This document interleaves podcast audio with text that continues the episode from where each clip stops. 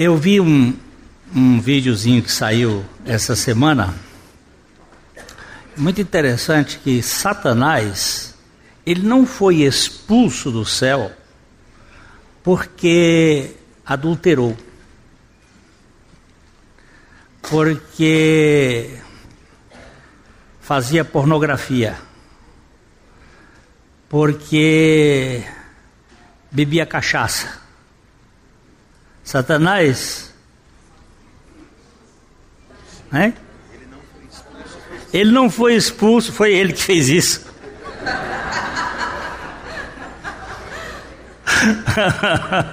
foi falar mal dele, é o que acontece. Ele não foi expulso porque ele fez alguma coisa assim, for, que a gente. Porque para nós pecado, o nosso conceito de pecado, agora todo mundo vai ficar vendo a fumaça. O, nosso conceito de pecado é muito mais moral. É mais do ponto de vista da, daquilo que fere a sociedade, etc. Mas o pecado de Lúcifer foi querer ser como Deus. Então, ele, por trás dele está o orgulho, a soberba. E, e é difícil nós enxergarmos a nossa, a nossa soberba, que é a palavra autoconfiança. Em vez de eu confiar em Deus, eu confio em mim. E é isso que é o problema, o grande problema. E eu não tenho problema de pregar lá em cima, porque tem algumas pessoas lá atrás que estão é, tendo dificuldade. Eu subo um pouquinho. O meu problema é com é a ideia de altura. Eu tenho acrofobia. Mas não é acrofobia só de, de lugar alto. É de da ideia é, luciferiana de altar. Subirei acima dos céus e col colocarei o meu trono acima das estrelas de Deus. Essa ideia de altar que surgiu na história da humanidade pós-dilúvio, antes do dilúvio a gente não tem assim muita noção, mas pós-dilúvio veio a construção daquilo que foi chamado de zigorate. A Torre de Babel e as torres. Abraão foi sacado, foi tirado de uma terra uh, de Ur, da Caldeia. E lá em Ur, Ur significa é, forno de construir tijolos. E tinha como base construir tijolos, porque aquela região não tem montanhas. E depois do dilúvio, naquela região da planície, eles, como não tinham lugares altos, ali na terra de Sineá, na Babilônia, os lugares altos estavam lá para cima da Turquia, lá para cima para aquela região mais alta uh, da Armênia. Aliás, o, o, o a arca pousou lá na, no Monte Ararat e eles construíam tijolos e altares e altares para ficar sempre acima. É, e isto é uma cultura que vai entrando, vai entrando, entrou na igreja, a igreja, a igreja de Constantino começou a construir os os primeiros templos, é, aí e já começaram a colocar altar e a ideia de você ficar acima. É, isto, do ponto de vista é, de, de você ter uma logística para trabalhar, é até interessante, mas tem um mal dentro da gente eu fico distinguido. Eu não posso pensar que o Deus que desceu do céu e que se confundiu com a massa do povo a ponto de, para ser traído, precisou de um beijo, porque ele era um, um Zé Ninguém, um terra-terra, um, um, homem qualquer, uh, sem essa ideia de distinção. Como esse Deus fez isso, por que, que eu tenho que ser diferente? Ou qualquer pessoa? Então a gente tem procurado não pregar lá em cima, não é por outra razão. Eu sei que é estrategicamente, se for preciso, eu vou lá para cima. Estrategicamente, mas não é de bom coração. Eu estou dando explicação exatamente porque existem alguns comentários. Aí fica, às vezes o pastor fica andando para cá, para o meio, e a gente tem que virar o pescoço. É melhor virar o pescoço do que se virar no inferno depois lá. Então vamos virar o pescoço, vamos parar de bobagens assim, e vamos, vamos caminhar. Ok? Salvação, salvação da alma. 12. É um caminhar aqui da salvação do nosso, da nossa estrutura. Lembrando sempre uh, que existe uma dificuldade em distinguir a alma do espírito o que é uma coisa, o que é outra. Domingo passado nós usamos aqui um exemplo que me parece a mim razoável, que é o ovo da galinha que tem galo, galinha galada, galinha espermatizada e o ovo da galinha de granja. Os dois são ovos comestíveis, falamos sobre o benefício do ovo e alguém já me disse que está mudando o seu cardápio para comer mais ovos por dia por causa da sua vista. O doutor Laíve Ribeiro diz mesmo que ele não precisa usar óculos, ele não tem problema, porque agora eu vou ter problema com os oftalmologistas. e ele diz que comendo o, a, aquele de seis a oito ovos por dia, não vou garantir outras coisas, mas segundo ele, você vai ter uma, uma vida bem melhor, que é um ovo é um grande alimento. Mas se ele não tiver o galo, aquele ovo não gera pintinho. Então, essa figura para mim dos dois ovos, ela representa o homem natural e o homem espiritual. O homem natural é o ovo de galinha de granja. É Aí, é, um, é uma pessoa. Se você souber frustrar a criança, saber frustrar, você vai educar essa criança e ela vai ser uma pessoa boa, humanamente falando, educada, nobre, etc, etc. Então, tudo bem. Saber educar. É, se você não souber educar, nós vamos ter problemas, e essa criança vai ter algumas dificuldades. E se ela tiver uma origem, uma, uma genética mais problematizada, nós vamos ter aí uma criança uh, com mais problemas. Se ela tiver traumas, aí vai ficar pior ainda, viram os monstros. Aí pode até ser presidente da república, mas continua sendo monstros. Ah, e aí você pode ter uma série de, de pessoas, né? É, que vão dar muito problema. E aí, mas essas pessoas são naturais. Agora, o ovo da galinha galada, o ovo que tem a galinha que teve o galo, ele gera o pintinho. E a nova criatura tem o seu espírito vivificado pelo Espírito de Deus, para que a vida de Cristo se manifeste através da sua alma. A vida de Cristo vai crescer. Paulo diz assim: Meus filhinhos, por quem de novo eu sofro as dores de parto, até ser Cristo formado em vós. Olha aqui, ele está dizendo: Meus filhinhos, está mostrando que eles são pessoas regeneradas, por quem eu sofro as dores de parto. Paulo disse em outra carta: Eu os gerei em Cristo Jesus, para que Cristo seja formado em vós. Então, é nesse caminhar aqui que nós temos procurado é falar sobre a salvação em três níveis: a salvação no passado, a salvação no presente e a salvação no futuro. Eu fui salvo no meu espírito da condenação do pecado. Já não há nenhuma condenação para os que estão em Cristo Jesus.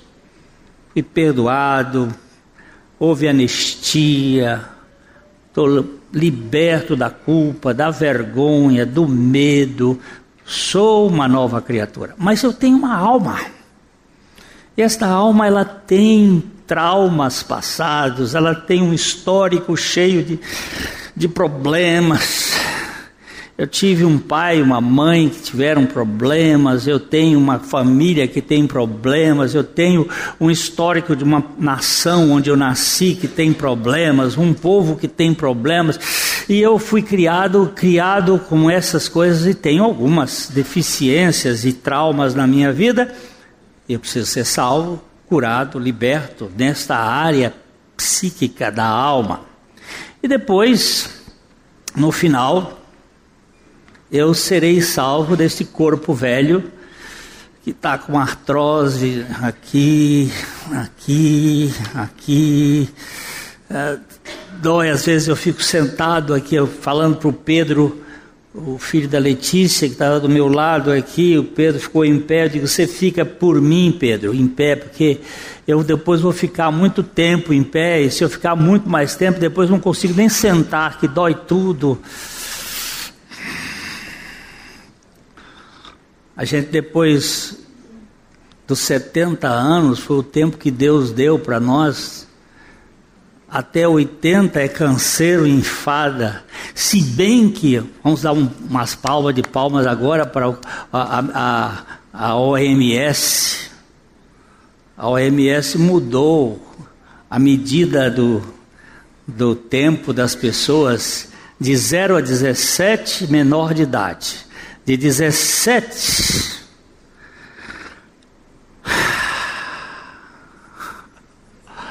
a 65 anos, jovem. De 18, é 18 a 65 anos, jovem. De 66 a 79, meia idade. De 80 a 99 é idoso. De 99 para frente é morto. É idade madura, é idoso maduro, idoso. Então eu descobri essa, essa semana que eu estou na meia idade, 73 anos. Então, é, mas quem sabe é o corpo. Eu espero ter um corpo glorificado como o corpo ressurreto de Jesus. E nós temos tratado aqui da salvação da nossa alma. Eu preciso ser liberto da minha cultura adoecida, da minha mente, dos meus traumas, dos meus medos, das minhas fobias. E é esse o assunto que a gente tem usado aqui é, no 14 e está escrito até o 15. Mas vamos ver o que, é que Deus tem mais. É, vamos lá. Gênesis 32, 30. Aquele lugar chamou Jacó Peniel pois disse: Vi a Deus face a face e a minha alma foi salva. Outra versão diz: A minha vida foi salva. Porque a palavra nefesh, no hebraico, ela pode ser a alma, a vida, mas o sentido para muitos tradutores é que realmente é a vida da alma que foi salva. É a nossa maneira de viver. Jacó era um tipo típico do ser humano caído. Alma obesa, forte e enganosa, que lhe deu uma identidade de legítimo trapaceiro. Seu nome Jacó significa suplantador. e a sua história é o registro marcante do perfil de alguém que pode ser considerado um 71. É, ele, ele foi um, um cara um cara bem bem ligeiro. Ah, ele começou a passar o irmão para trás na, na barriga da mãe. Já vinha pegando no calcanhar. E é especificamente o cara que gosta de levar vantagem. Há pecadores nobres e há pecadores sórdidos. Os nobres são a elite de uma raça trôpega, passando na passarela com uma imagem de ilustres, mas estão fora do banquete, tanto quanto os sórdidos. Embora estes devam padecer de uma fome mais severa Ambos estão do lado de fora da casa de Aba, e ambos estão condenados à punição perpétua. Tem um texto na Bíblia que me chama muita atenção quando Jesus quando Jesus critica a cidade de Corazim, de Betsaida e de Cafarnaum. Ele diz naquela, naquela ocasião que se em Sodoma e Gomorra houvesse acontecido os milagres que aconteceram em Corazim, Betsaida e Cafarnaum, há muito eles teriam se arrependido. Se aquilo que Jesus fez lá naquela cidade tivesse sido feita naquelas duas cidades que foram destruídas pelas avalanches celestiais, que eles teriam se arrependido. E aí ele usa uma expressão dizendo: haverá maior rigor para estes, para os de Cafarnaum, de Betsaida e de, e de Corazim. Eu não sei entender como é que dentro da fornalha haverá maior fogo. Lá no inferno tem um lugar que é mais deve ser mais quente. Eu não sei entender, mas eu tenho que crer na palavra do meu Senhor, que ele diz que haverá maior rigor para estes. O que eu quero dizer é que todos sem Cristo estarão irremediavelmente perdidos. Porque Jesus, ele foi muito claro, eu não sou pregador de religião, sou pregador de evangelho. E dentro do Evangelho ele disse: Eu sou o caminho, a verdade e a vida, e aí há um ninguém. Ninguém virá ao Pai, senão por mim. Ah, mas eu fui bom aqui na terra, tudo bem, eu não sei como é que você vai ser tratado lá, e não é trabalho meu tentar explicar a bondade humana com relação ao julgamento de Deus.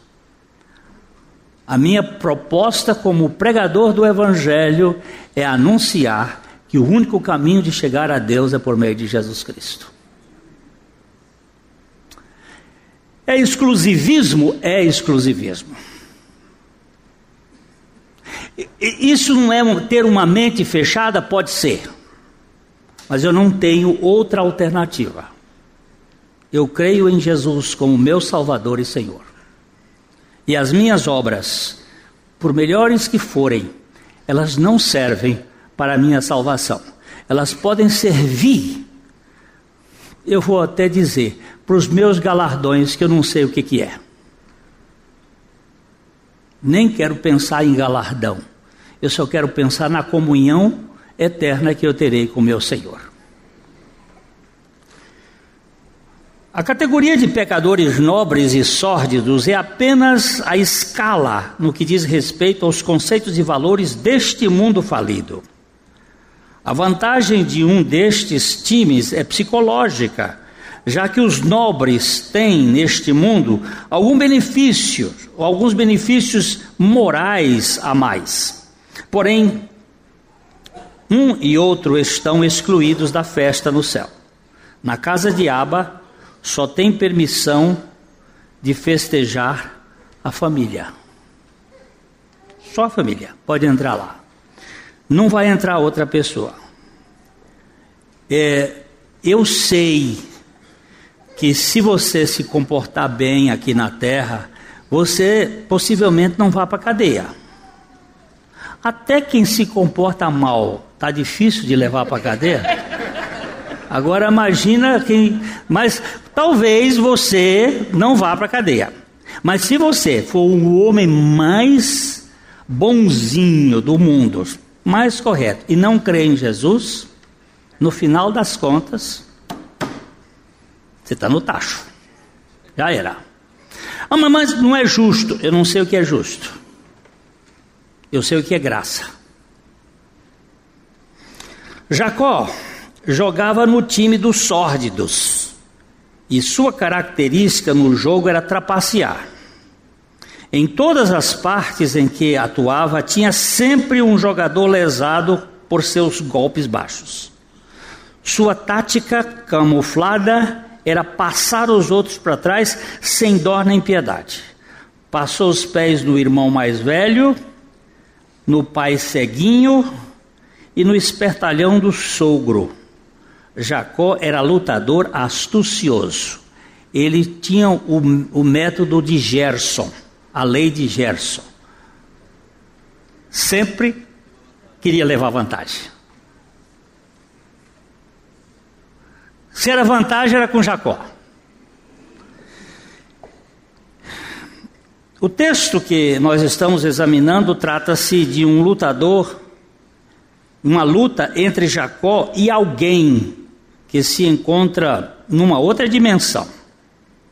Aqui ele estava numa quarta partida, lutando com um ser extraterreno, um homem, eu coloquei aí, entre aspas, celestial, possivelmente um anjo ou o próprio Senhor. Isso aqui faz parte daquilo que a gente não sabe explicar. Quem era aquele homem? uma luta. Alguém disse que era uma luta com ele mesmo. Era uma luta com o anjo, uma luta com o Senhor, uma teofania do Senhor antes da sua encarnação, uma manifestação do Senhor.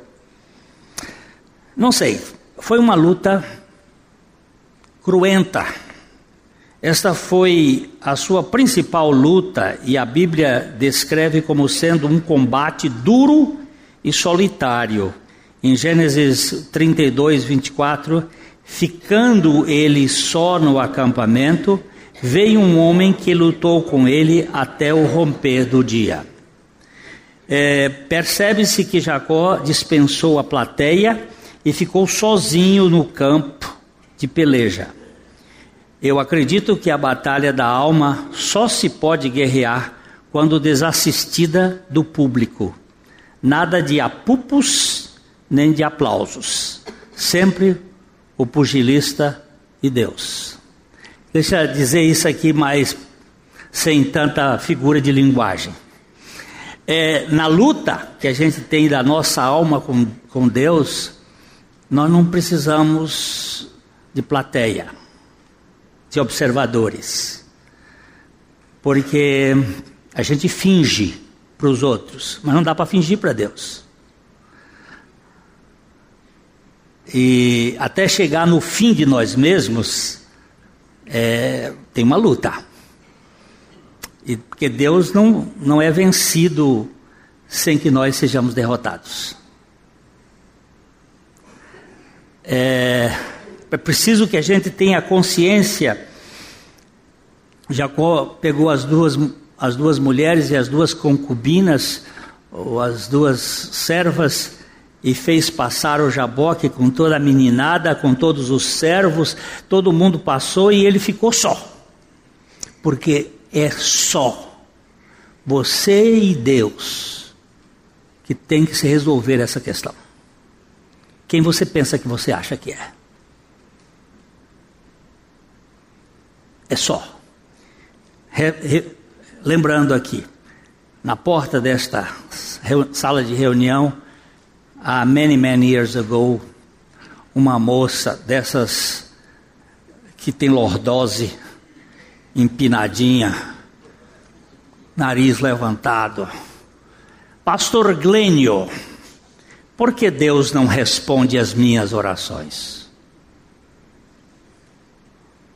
Por isso, meu bem. Por isso o quê? Por isto. Mas isto o quê? Ó, eu estou, eu estou tentando dramatizar a figura. Ela não conseguia se perceber como uma pessoa ensoberbecida.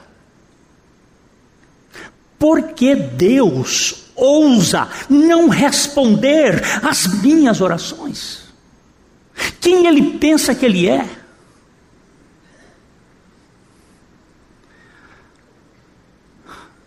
Querida, vá para casa e peça ao Senhor que revele quem você é. Faça só essa oração. Deus Altíssimo, por tua graça, revela quem eu sou. E aí a gente conversa. E o tempo passou, passou, passou. Mais de seis meses, certamente. Estou entrando e eu vejo um bodoque. Você sabe o que é bodoque? Alguém aqui sabe o que é bodoque? os mais velhos sabem. É um é uma arma. Se faz com um arco de madeira, uns, uns cordões ali, você puxa, bota uma, uma pedra para matar passarinho, para estilingue, é um tipo de estilingue, só que é diferente. Ela estava parecia um bodoque assim, curvadinha. E eu disse: Ó oh, meu bem, estava sumida, como é que você vai? Com nojo. Opa! Começou a obra. Enquanto nós não tivermos nojo de nós, a Bíblia diz: e tereis nojo de vós mesmos. Nojo de quê? Dessa soberba, dessa arrogância, dessa altivez. Mas essa luta tem que ser individual, meu amor. Lá no seu quarto, lá no seu deserto, lá no seu lugar oculto, você e Deus. É isso que Jacó fez. Vamos ler aqui Gênesis 32, 25. Quando o homem viu que não poderia vencer, tocou a articulação do quadril de Jacó e o deslocou. Isso aqui deve ter mais coisa do que eu consigo enxergar. Eu pedi ao Espírito, mas não vi muito porque a minha limitação é grande. Mas quando ele lutou até o romper do dia, quando o homem viu que não podia vencer, que o cara não se rendia, aí tem que aparecer algum sofrimento, alguma dor algum deslocamento do lugar que é o centro de fuga, porque sempre que Jacó passava alguém para trás, ele caía fora. É a característica do ladrão. Rouba e desaparece. Foge. Aí ele pegou ele exatamente no quadril O enfrentamento foi tenso, a pugna foi longa, mas o golpe foi certeiro. O combatente atingiu o ponto nevrálgico, o nervo da perna do fugitivo, pois sempre que Jacó ludibriava alguém, saía de fininho do perímetro. Era um profissional das fugas, mas agora fora nocauteado em cheio na sua tática. Isso acontece muito na vida dos, das pessoas. Eles eles estão trapaceando, aí Deus de repente pega o cara bem no ponto nevrálgico. Aí nocauteia. Porque Deus está querendo a alma desse cara. Se tem algum sofrimento na sua vida, na minha vida, pode saber que seja benéfico. Mas eu não acredito nisso, eu quero ser um. Cara, Deus sabe como salvar. Bendito o sofrimento. Esses golpes certeiros são tremendos. As almas robustas demoram a se render, pois elas se bastam. O pecador torna-se pejadas. O pecado torna as pejadas de si mesmas. Pejadas é prenhas, cheias de vaidade, e não é fácil demovê-las do controle da vida.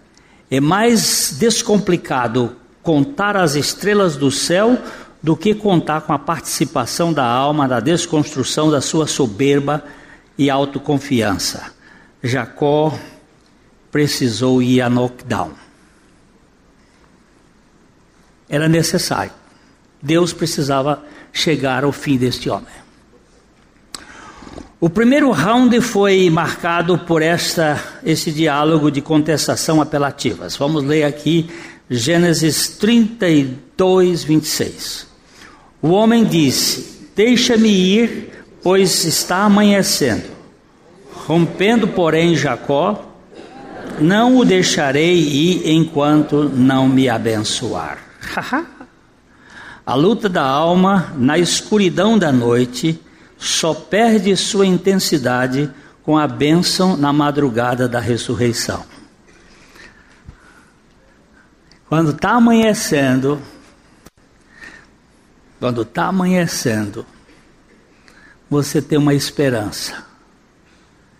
O que, que é essa esperança? Eu, eu sou adepto da linguagem simbólica da Bíblia.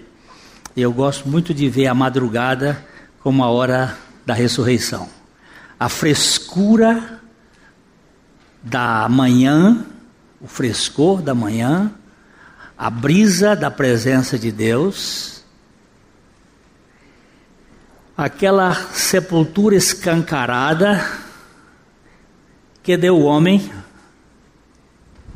Onde está? Não está aqui. Ressuscitou. O que faz sentido para a minha cabeça limitada é a ressurreição de Cristo. O resto eu vou levando mais ou menos, mas quando eu vejo Cristo ressuscitado, eu vejo esperança para mim.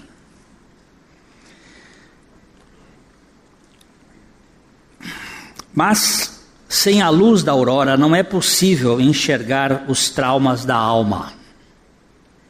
As pessoas magoadas escondem tão intensamente suas feridas e as sepultam tão profundamente que é impossível diagnosticá-las e curá-las sem os holofotes da ressurreição de Cristo. Isso aqui, isso aqui tem, tem coisa para a gente cavucar, mas eu vejo o seguinte: eu me escondo, você não me vê. Eu finjo que eu sou uma pessoa que você não sabe quem é. Sabe por que, que eu finjo? Porque eu tenho medo. Eu tenho medo do seu julgamento. E você vem, e você vem sem dó e nem piedade, e eu me fecho. Mas quando eu encontro um lugar que tem abertura de amor, eu posso me desnudar, eu posso abrir a minha roupa e dizer: Eis-me aqui. Eu não conto o meu pecado se você não me amar, se você não me aceitar. Porque eu vou receber crítica. Por que, que muitos filhos são desobedientes aos pais e mentem muito? Porque os pais têm uma cultura déspota de cobrança. E ele se esconde. Você acha que filho feio vai contar um negócio que aconteceu ruim para um pai que é um, um durão? Não conta nem que uma vez. Voltando os velhos exemplos, pastor Abuchaim e os três filhos, um deles quebrou o acordeão dele. E ele perguntou: quem quebrou o acordeão? Você acha que alguém vai contar? O criminoso não conta porque sabe que o pau vai cantar. E os outros dois não vão contar porque são solidários de contar, porque na hora que eles quebrarem alguma coisa, então o outro vai dedurar, então ele vai ficar do lado e os três calados. E ele aperta os três no sofá e quem foi que quebrou meu acordeão? Aí um diz assim: se o senhor perdoar, eu conto. Pastor Abuchaim disse: esse cara entende o que é graça está perdoado. Aí o criminoso gritou: Fui eu. Pronto. Por isso que eu digo: o arrependimento, ele vem por causa do perdão, e não o perdão por causa do arrependimento. Porque Deus em Cristo nos perdoa. Sim, Senhor, a ressurreição, ela fala de um. Tudo aquilo está consumado e agora tem uma nova realidade. Eu posso me abrir. Eu posso agora contar. Ainda que o ferido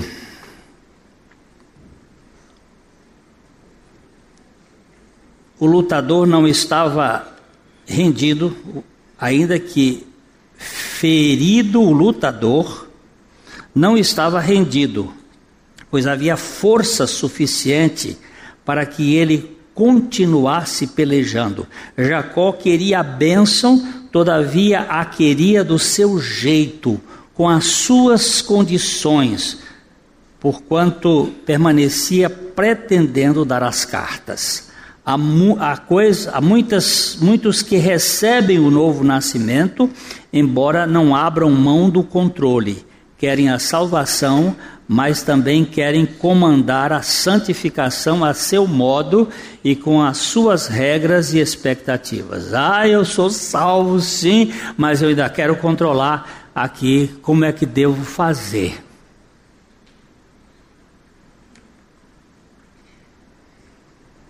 A salvação da alma só pode ser efetuada com a presença do médico ferido. Essa palavra médico ferido aqui representa-se o Calvário. O Senhor Jesus que foi ferido por nós, para que pelas suas pisaduras nós fôssemos sarados. Nós precisamos abrir as nossas chagas a Jesus e deixá-los tocar nelas. As minhas dores carecem do bálsamo do Calvário e serei curado apenas pelas mãos feridas, pelos meus pecados, feridas pelos meus pecados. Isto requer de fato a negação da minha própria identidade, não mais eu, mais Cristo. Eu só vou ser curado quando eu enxergar as mãos dele. Tem uma história antiga de um velho moribundo na Itália, Itália ou Espanha. E ele estava lá nos últimos momentos, mandaram chamar um sacerdote, um padre, para fazer a extremunção. E quando o sacerdote se aproximou do moribundo é, e colocou as mãos para fazer o ato da extrema unção, o moribundo, ainda bem consciente, virou para ele e disse: Onde estão os sinais dos cravos? E o, o sacerdote virou e disse: Não, nas minhas mãos não tem os sinais dos cravos. Aí o, o velho moribundo diz assim: então o senhor é um impostor, porque aquele que me perdoou tem os sinais dos cravos. É um impostor. Todas as vezes que você quer impor a mão sobre alguém, com a sua própria capacidade, só o Senhor Jesus pode sarar as nossas dores. No caso do paciente da nossa narrativa, houve um momento crucial. O homem que lutava com Jacó, Gênesis capítulo 32, 27, perguntou-lhe, pois, como te chamas? E ele respondeu, Jacó. Aqui reside um grande quebra-cabeça. Este nome é a sua alcunha mas é ainda a sua confissão de réu. Jacó se declara um transgressor. Eu sou um trapaceiro. Nada melhor do que a luz da aurora celestial e a verdade para identificar a verdadeira identidade. Quando o como te chamas? Ele disse: Desde pequeno me chamam de Jacó. Sabe por quê, seu anjo ou seu homem? Eu sou um trapaceiro, eu sou um pecador. Ai de mim, que sou um pecador. Jesus diz que os dois homens foram ao templo para orar e um orava dizendo: Os fariseus, graças te dou, porque eu não sou como essa turma eu não sou isso, eu não sou aquilo, eu dou o dízimo de tudo quanto tenho, eu faço jejuns toda semana, eu sou. Muito bem.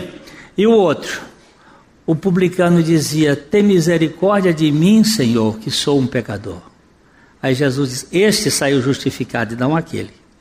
Porque todo que se exalta será humilhado, e o que se humilha será exaltado. Quando ele disse Jacó, ele disse não só o seu nome, mas o seu caráter.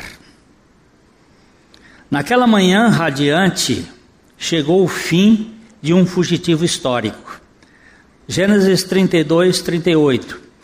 Então disse: Já não te chamarás Jacó, e sim Israel, pois como príncipe lutaste com Deus e com os homens e prevaleceste. A vitória aqui é definida como uma pessoa que foi conquistada e vencida, e o troféu foi dado ao lutador na lona. Você já viu isso? O troféu dá, dado ao que está caído, ao que foi nocauteado, foi que foi dado o troféu. Uh, venceste! Quem venceu? O cara derrotado? É aí. Não tem onde mais. O velho Jacó, o super atleta das trampas, morreu ao passar o jaboque, e daí para frente temos apenas a história de um príncipe manco, fazendo parte da Paralimpíada da vida, que ainda tentou dar uma cartada de mestre Vamos ler Gênesis 32, 29. Tornou Jacó, dize, rogo-te, como te chamas? Respondeu ele, por que perguntas pelo meu nome? E o abençoou. A alma do lutador, mesmo nocauteada, é insistente. Ela ainda quer saber. Eu dei meu nome, por que você não dá o seu para mim? Mas o que Deus quer mostrar a nós não é o nome. O que Ele quer nos dar é a sua vida. É a sua própria identidade. O velho Jacó, os... Jacó, já vencido, queria saber ainda quem é o seu Senhor. Felizmente, só temos a nota de que aquele lugar de luta foi denominado de Peniel Deus se conhece face a face. Pen e El, El é Deus, Pen é face. Deus eu vi na minha face. Não é o que eu sei de Deus, é o que eu tenho de comunhão com Deus. Não é a academia que explica a identidade divina, mas a intimidade com Ele. Não é no seminário. Eu tenho alguns alunos que, pessoas que dizem, pastor, eu queria ir para o seminário para fazer um curso de teologia. Eu disse, você já passou pelo cemitério? Porque não é no seminário que se aprende teologia. Se aprende teologia na intimidade com Deus. É na morte e ressurreição com Cristo. Não é a academia que explica a identidade divina, mas a intimidade com Ele. Deus sempre se revela ao espírito dos seus filhos e do espírito se comunica face a face com a nossa alma. num processo permanente, onde somos salvos dia a dia de nossa velha história. Salvos dia a dia de nossa velha história. Um dia eu estava orando com o pastor Abuchaim, e aí eu vi ele fazer uma coisa assim. Ele abraçou com ele mesmo e começou a chorar e dizendo assim: Paizinho, eu te abraço. Eu te abraço, Pai. Tu estás em mim.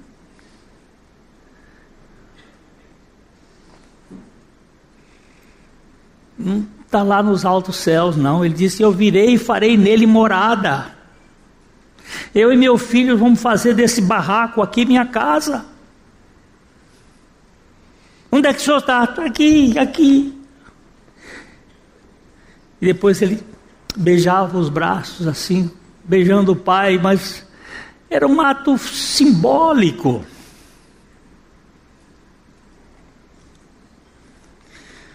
Nós somos salvos dia a dia na nossa alma. A luz já raiava quando Israel cruzou o Peniel. Diz aí Gênesis 32, 31. Nasceu-lhe o sol quando ele atravessava Peniel e manquejava de uma coxa. A revelação da pessoa de Deus e a nossa iluminação pessoal vem da luz de Deus, que é Cristo. Pois no Salmo 36, 9 diz: Pois em ti está o manancial da vida, na tua luz vemos a luz. O que eu tenho observado, queridos, é que os príncipes e princesas de Deus na vida são todos mancos. Eu nunca vi um príncipe de Deus que não cocheasse.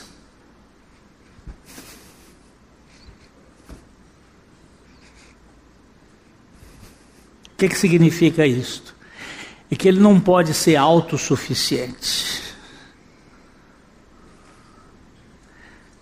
Ele é um marcado. Quando eu olho para uma pessoa que está sofrendo, que tem um problema, eu sempre olho para mim e vejo os meus primeiro e digo, Senhor, obrigado, porque se o Senhor fez isso comigo, pode fazer com ele. Se eu fosse muito bom, tão, tão perfeitinho, eu ficava tão arrogante mais do que sou? Israel é o nome de Jacó depois do seu nascimento do alto. E ele disse que a sua alma foi salva em Peniel, isto é, diante de Deus face a face com Ele. Essa salvação da sua alma não foi um único ato, mas um processo permanente de sua comunhão com Deus. Você vai verificar que dali para frente, Israel, não mais Jacó, tem outro procedimento para com Deus. Ele não tenta mais levar vantagem em nada. Quando disseram para ele assim, ó, o moço que está lá no Egito diz que só podemos ir buscar a comida se o Benjamim for. Ele já tinha perdido o José, ele achava que o José tinha morrido, já tinha perdido o José. E agora o moço que está lá, o chefe, o comandante que era o José, na figura agora, pedindo o Benjamim para ir, ele tem uma resposta que a Bíblia para mim é muito enigmática. Ele disse assim: Ele vai, porque se sem filho ficar, desfilhado ficarei. Pode levar. Ele não é mais aquele que quer levar vantagem. Ele disse assim: se eu tiver que ficar sem filho, eu ficar desfilhado eu ficarei. Ele está um homem rendido a sua alma foi salva. Eu cito aqui o doutor. Mais na frente. Somente quando vemos a nós, a nós mesmos, em Sua luz, é, revelando as tolices daquilo que somos, podemos ver as mudanças em nossa psique. A iluminação do Espírito Santo é a revelação da palavra. A revelação do Espírito Santo e a revelação da palavra do Altíssimo desobstruem as barreiras do medo e abrem as portas do Espírito, do nosso Espírito, onde reside a vida de Cristo para a nossa alma ferida, a fim de nos libertar de toda vergonha e culpa, patrocinadoras de nossas tolices e manias. E aqui o doutor uh, David Dyer, ele diz assim, então, ele nos mostra sua verdade que irá nos libertar da escravidão sobre a qual estávamos vivendo. Esta renovação de nosso jeito de pensar conduz nossa mente mais e mais debaixo do controle do Espírito Santo. Quanto mais nossos pensamentos estão sob o controle mais nos nós podemos ser uma exibição dele mesmo. Realmente isto é o que cada cristão necessita experimentar. Mostra com clareza Dyer.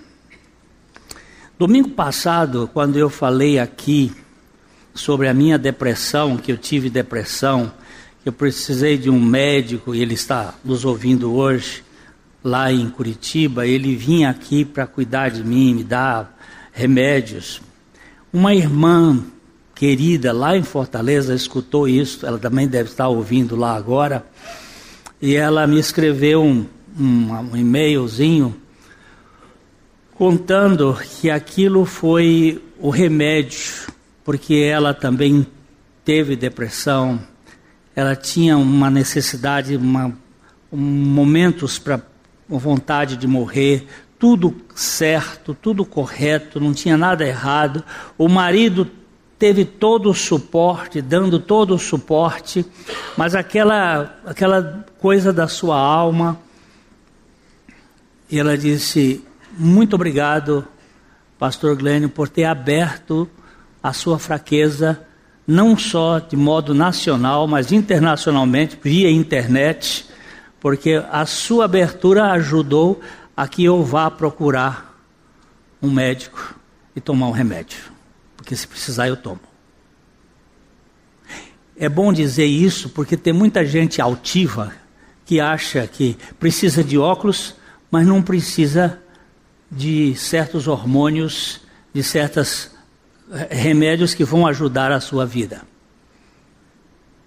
Se precisar, tome.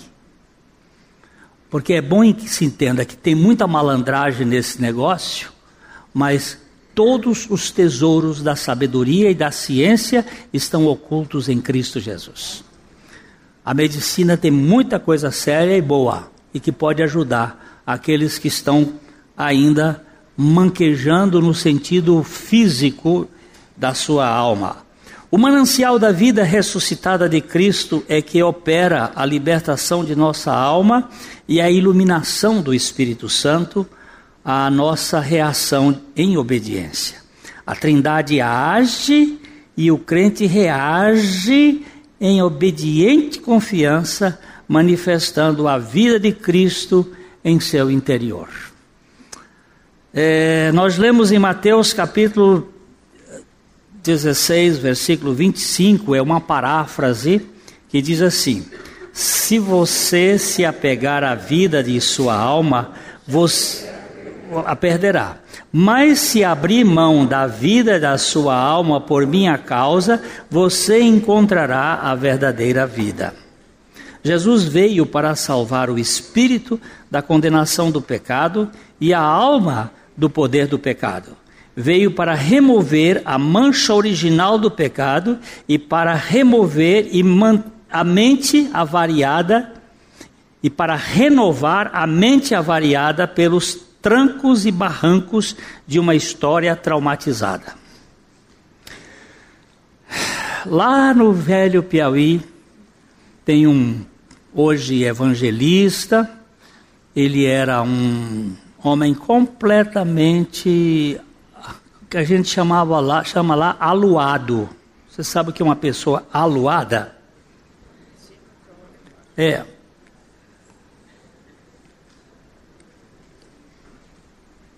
Ele andava no mato, né?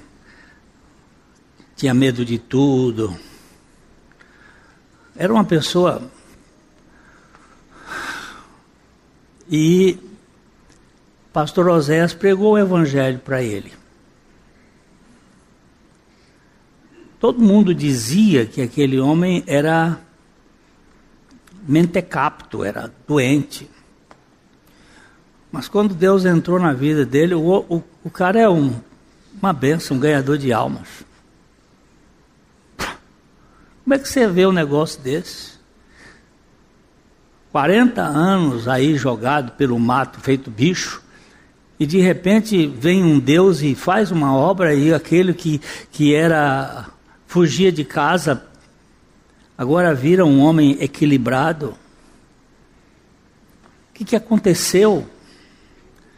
De Jacó para Israel foi só um ato. Papá. Um golpe certeiro. De Israel para frente vemos um príncipe aleijado manquejando até o fim. Na salvação da alma, o processo claudicante do salvo espiritualmente será sempre a cura das feridas e contusões de sua história dorida e traumatizada, sendo de cada vez uma. Mas aquele que começou a boa obra vai concluir. Jesus veio para salvar completamente nossas almas. Ele deseja que nos tornemos uma expressão viva dele, mesmo sem dele mesmo sem impedimento ou barreira. Não há escravidão, ferimento, montanha ou vale que seja difícil demais para ele curar ou mudar. Seu poder é mais do que suficiente. Seu amor é irrestrito. Sua graça é suficiente mesmo para os casos mais difíceis. Por isso, também pode salvar totalmente os que por ele se chegam a Deus, vivendo sempre para interceder por eles. Hebreus 7, 25. Se alguém disser para você que o seu caso é sem solução, não acredite, porque Jesus é a solução. Billy Graham, grande pregador do século XX, morreu essa semana passada aos 99 anos. E ele disse, o seu neto citou isto numa palavra dele, ele disse assim: vai acontecer um dia que vão dizer que o Billy Graham morreu. Não acredite. Ele mudou apenas de endereço. Ele estará mais vivo do que está. Então, você pode, eu posso dizer para você: "Ah, mas meu caso é muito Se você quiser sentar em cima dessa trouxa de de sua história ficar em cima aí se gemendo, é, eu, eu nasci assim, eu cresci assim, eu vivi assim. Gabriela, se você quiser sentar aí nesse, nesse toco de sua história e ficar resmungando, boa viagem. Mas o fim dela não vai ser bom. Agora, se você disser o seguinte, ali no Calvário,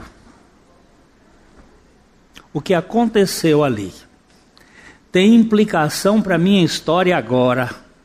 E aquela morte foi a minha, e aquela vida é a minha.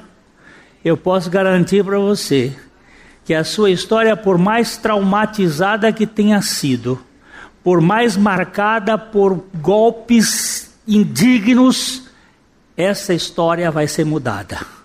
Porque o mesmo Jesus que mudou a minha e está mudando, pode mudar a sua. E eu quero só lhe, lhe, lhe dizer que não acredite que você é sem solução em Cristo Jesus, porque Ele pode salvar a sua alma totalmente. A Livraria PIB Londrina procura selecionar cuidadosamente seus títulos e autores a fim de oferecer um conteúdo alinhado com o Evangelho de Jesus Cristo bíblias, livros de teologia, devocionais, literatura infantil, biografias, comentários bíblicos e muito mais. Dispomos também de um acervo de CDs e DVDs das mais de 5 mil mensagens ministradas na primeira Igreja Batista em Londrina. Visite a Livraria PIB Londrina e conheça ainda mais. Livraria PIB Londrina, de segunda a sexta, das 13h30 às 18 horas. Endereço na Avenida Paraná, 76A, próximo ao Calçadão, bem no centro de Londrina. Ligue para 3372 8921 ou acesse o site www.livrariapiblondrina.com.br